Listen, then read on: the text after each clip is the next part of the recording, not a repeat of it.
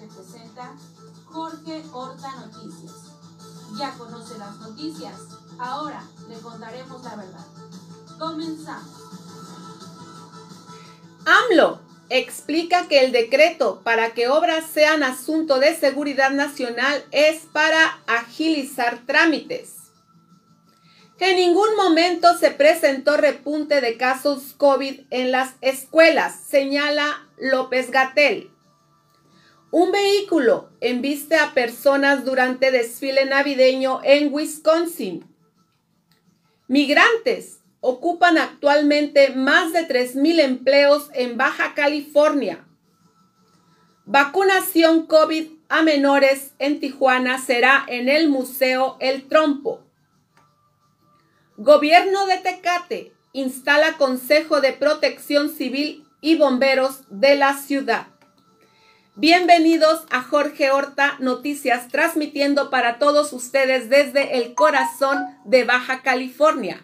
En esta mañana soy Floridalma Alfonso Guzmán y tendré el gusto de permanecer con ustedes durante esta hora de noticias. Les doy las gracias por recibirme en sus autos, en sus casas, en la 620 y en la 1420 del AM, en este su primer sistema de noticias este martes 23 de noviembre y en estos momentos son las 10 con 2 minutos y comenzamos. Durante la mañana pudimos escuchar al licenciado Andrés Manuel López Obrador que explicó que el decreto para las empresas es precisamente para agilizar los trámites de atención. En este momento vamos a tener un audio que nos ayude a manejar la información más a detalle. Sí.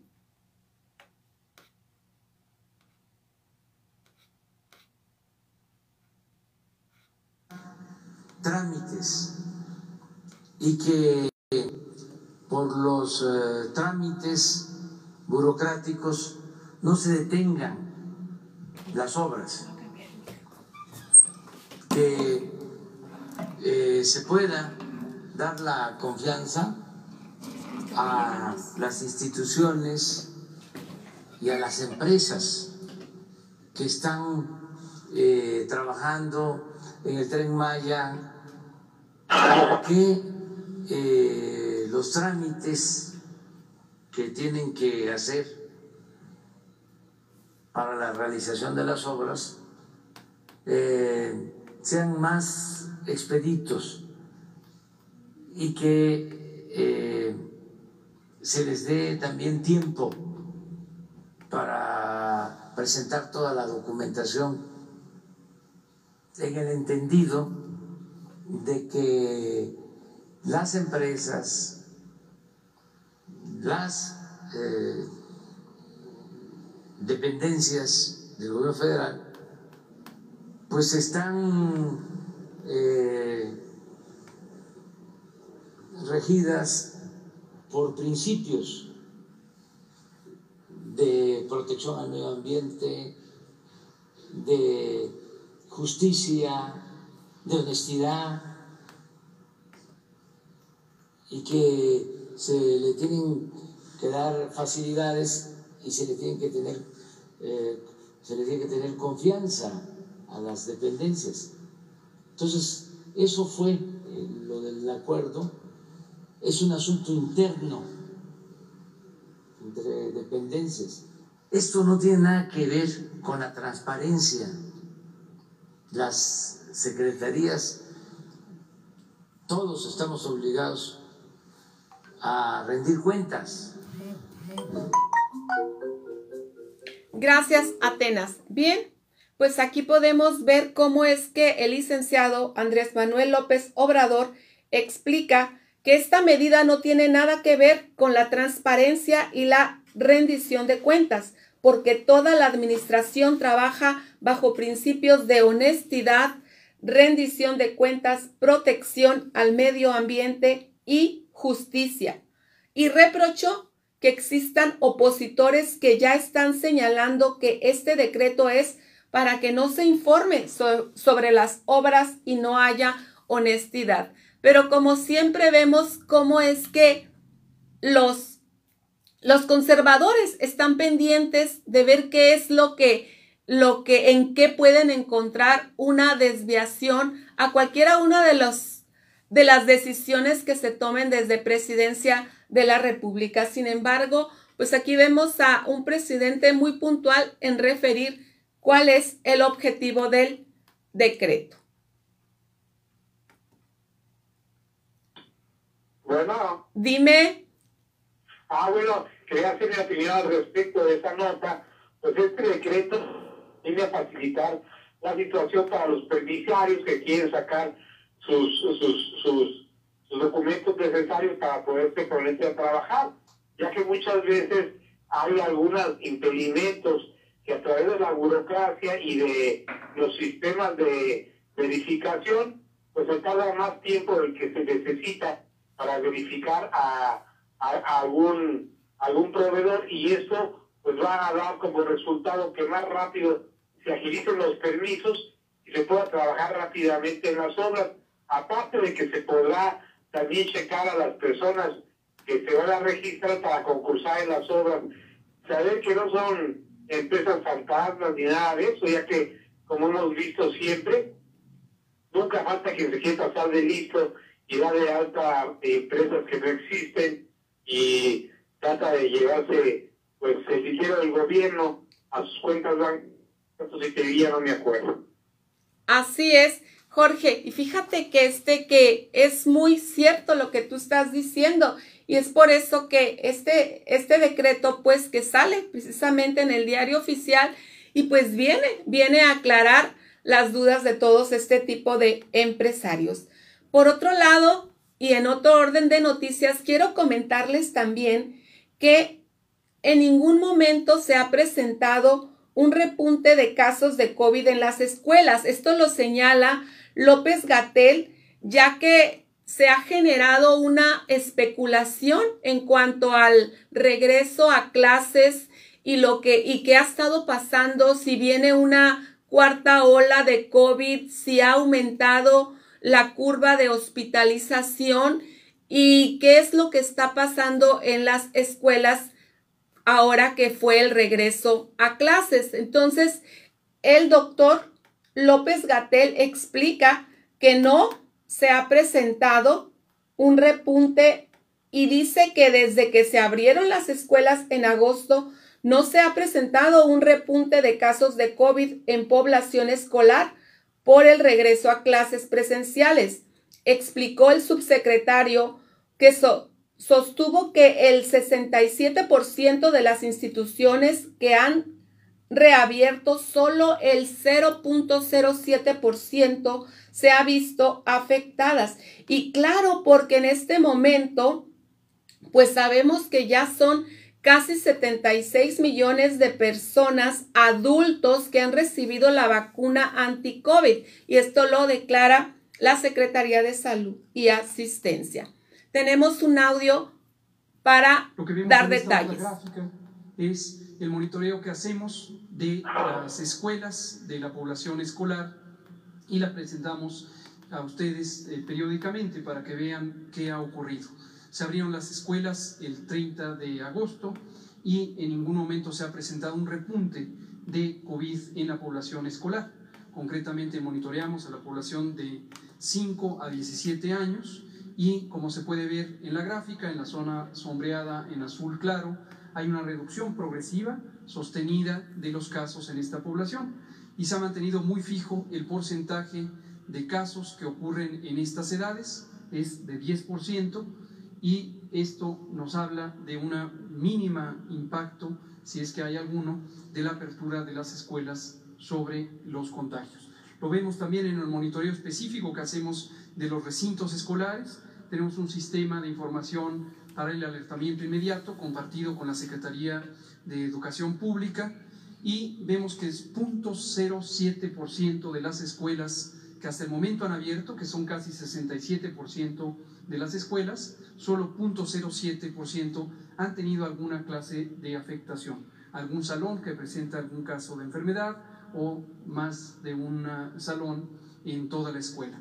Y es de destacar que la gran mayoría, la enorme mayoría de los eh, casos que se han presentado son casos leves, lo cual ya habíamos también constatado a lo largo de la epidemia en México y en el mundo que en la población menor de edad el COVID se presenta como una enfermedad afortunadamente leve en su enorme mayoría.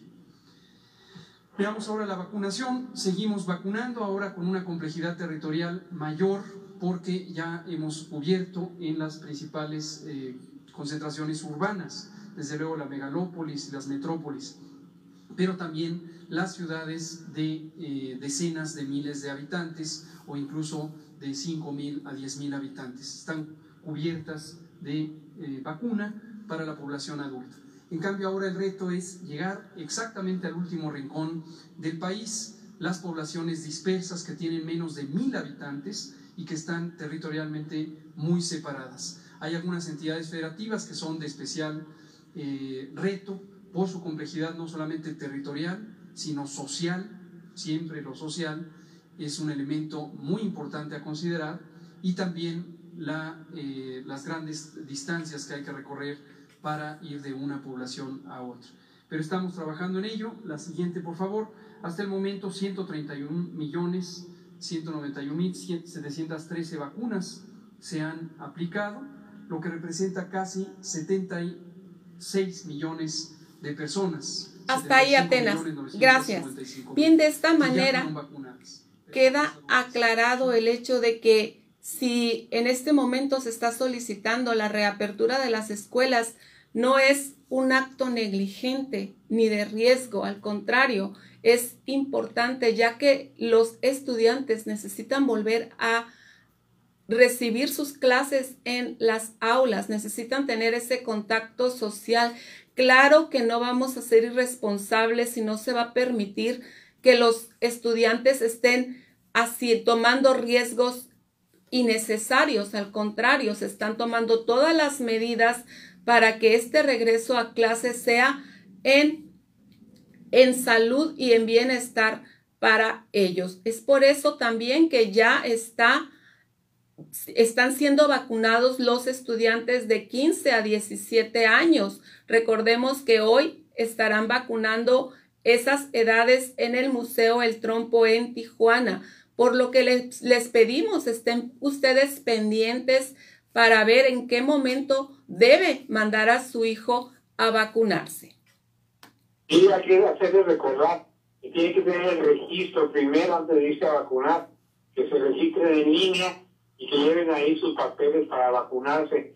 Y también es, importante pues, mencionar que en Tecate pues se dieron algunos casos de COVID en las escuelas, pero así como lo dijo el secretario, pues fueron casos muy leves en donde se cerró la escuela y, con eso se mantuvo pues la cuarentena, como quien dice, los dos, las dos semanas que, que les dieron para cerrar algunas escuelas, pero fue mínimo el daño.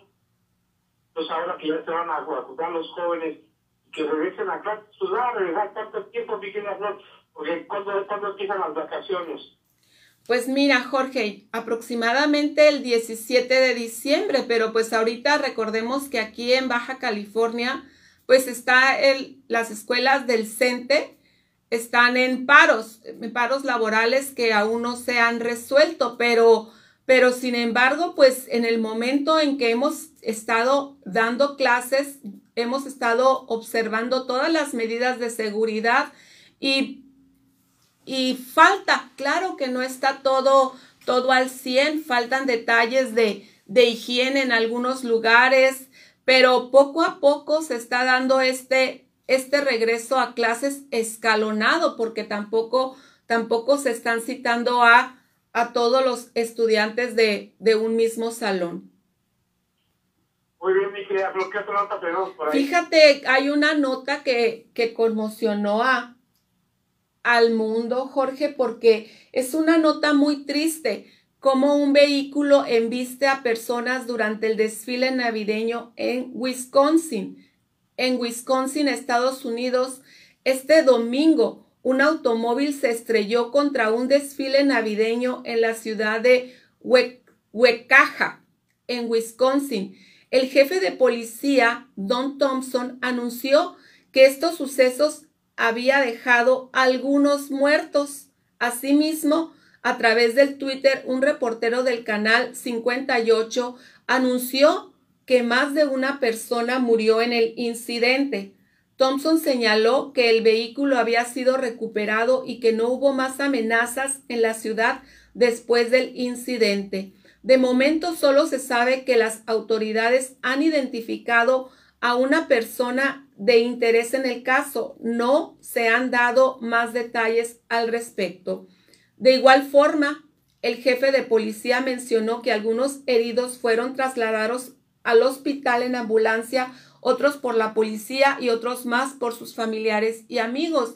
Sin embargo, pues sí se han visto algunos videos que los asistentes estuvieron, estuvieron ofreciendo a través de las redes de cómo es que, que, se, que se dio este, este terrible hecho. Pues sí lamentable ese tipo de actividades que se realizan, no sabemos si lo hicieron a propósito, si estaba bajo algún influjo de una droga, estaba alcoholizado. Pues ojalá que se aclare esta situación y que no se repitan más, más este tipo de, de actuaciones de odio hacia la humanidad y hacia lo que representa la Navidad sobre todo. Así es. Fíjate, Jorge, que también quiero comentarte que los migrantes ocupan actualmente más de 3.000 empleos en Baja California.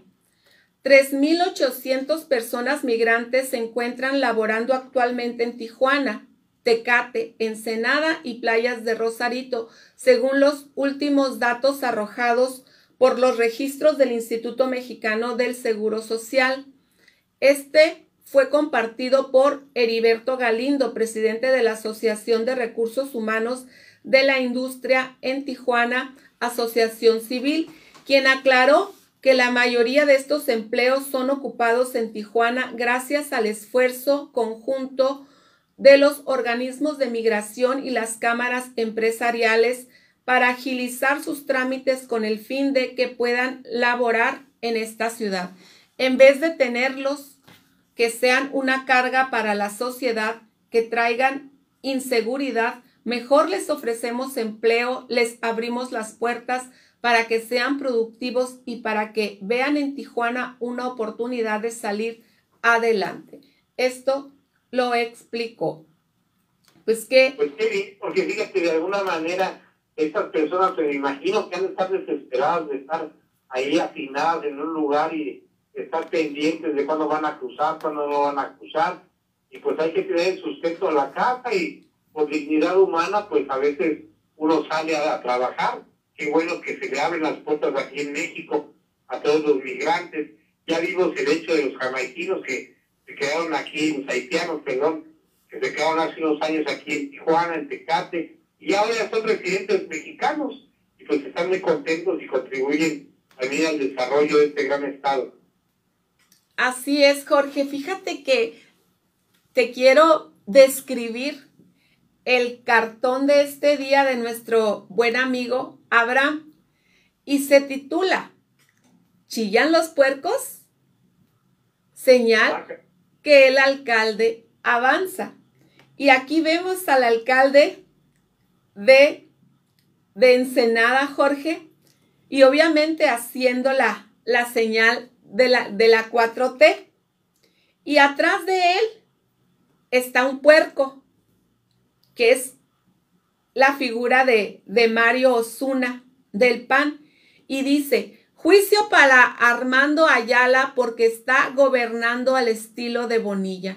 ¿Cómo la ves, Jorge? Pues es muy obvio. Si, si Armando Ayala siguió el trabajo, pudimos ver cómo es que fue un, una persona electa por su pueblo y además que él ha seguido fielmente los fundamentos de la cuarta transformación, como lo hizo en su momento el ingeniero Jaime Bonilla. ¿Qué te parece? Además, eh, Jaime Bonilla puso el ejemplo y si lo están imitando en el gobierno, pues qué bueno. Ojalá que lo imitaran también a Ina del Pilar y las, las demás este, alcaldías de Baja California, eh, que, que, imitaran a, este Armando Ayala, porque pues ha, ha demostrado con trabajo que ganó la reelección y que pues está como presidente municipal, uno de los que más votos ha tenido en Baja California y ahora este MQ13, que le ocurre pedir juicio político. Y chucha y tus calzonzotes. Recordemos que varios, una tiene un antecedente muy largo. Bueno que le pusieron este, este, este cartón porque, como diría por ahí en mi tierra, hay que ser coche, pero no tan campudo. Así es, así es, Jorge. Pues que, qué bien que nos estés ilustrando con, con el análisis de tus, de tus noticias, Jorge. Fíjate que ahorita lo mencioné, pero quiero volver a mencionarlo a todo, a todo el público que nos sigue, porque ha sido una constante. Cuando empieza la vacunación? Ya registré a mi hijo. Bueno, pues quiero decirles que la vacunación COVID a menores en Tijuana será en el Museo El Trompo. Para garantizar la protección contra el COVID-19 en menores de edad en Baja California, este martes 23 de noviembre iniciará vacunación masiva de adolescentes de 15 a 17 años sin comorbilidades, confirmó el secretario de Salud Adrián Medina Amarillas. Será una jornada de vacunación de manera abierta a todos los jóvenes dentro de ese rango de edad en cuatro puntos en el estado. Centro de ferias, evento exposiciones en Mexicali, el Trompo en Tijuana, el Centro Cultural Riviera en Ensenada y asimismo en la Jurisdicción de Servicios de Salud en San Quintín. Bueno, pues en este momento pues no tenemos una dirección en donde se vaya a estar vacunando las, los jóvenes de esas edades aquí en Tecate. Recordemos que ayer se estuvieron vacunando en el CECITE, tanto en Tecate como en Mexicali y Rosarito. Bueno, pues ahora están empezando con otras ciudades. Y de este momento, pues queda queda clara la información, los que se van a vacunar en Tijuana, córranle por favor al trompo. Y nosotros vamos en este momento a una pausa.